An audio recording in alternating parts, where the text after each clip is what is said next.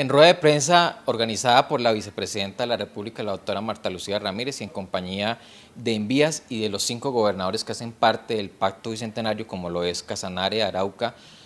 Boyacá, Cundinamarca y por supuesto que Santander, se anunció la adjudicación de las obras por alrededor de 1.9 billones, obras de infraestructura que en Santander se ven reflejadas en el corredor entre San Gil, Charalado y Tama con una inversión de 350 mil millones de pesos. Este corredor contempla 132 kilómetros, pero con este proyecto se van a favorecer la pavimentación y adecuación de 82 kilómetros de esta importante vía, además generando alrededor de 2.953 empleos en esta región. Este proyecto permitirá no solamente hacer un gran desarrollo en infraestructura vial, sino por supuesto fortalecer nuestro circuito agroturístico en el departamento y generar un desarrollo social importante en nuestro territorio. Esta adjudicación de esta obra fue desarrollada para el consorcio, em, para el consorcio PCT Samboy, que es conformado por Procopal y por Castro Cherasi. Estas obras eh, se tienen planteadas para iniciar en el mes de mayo, junto con sus eh, interventorías en el departamento. Esta importante vía nos permitirá tener una disminución en las brechas de inequidad, pero también un progreso para esta región.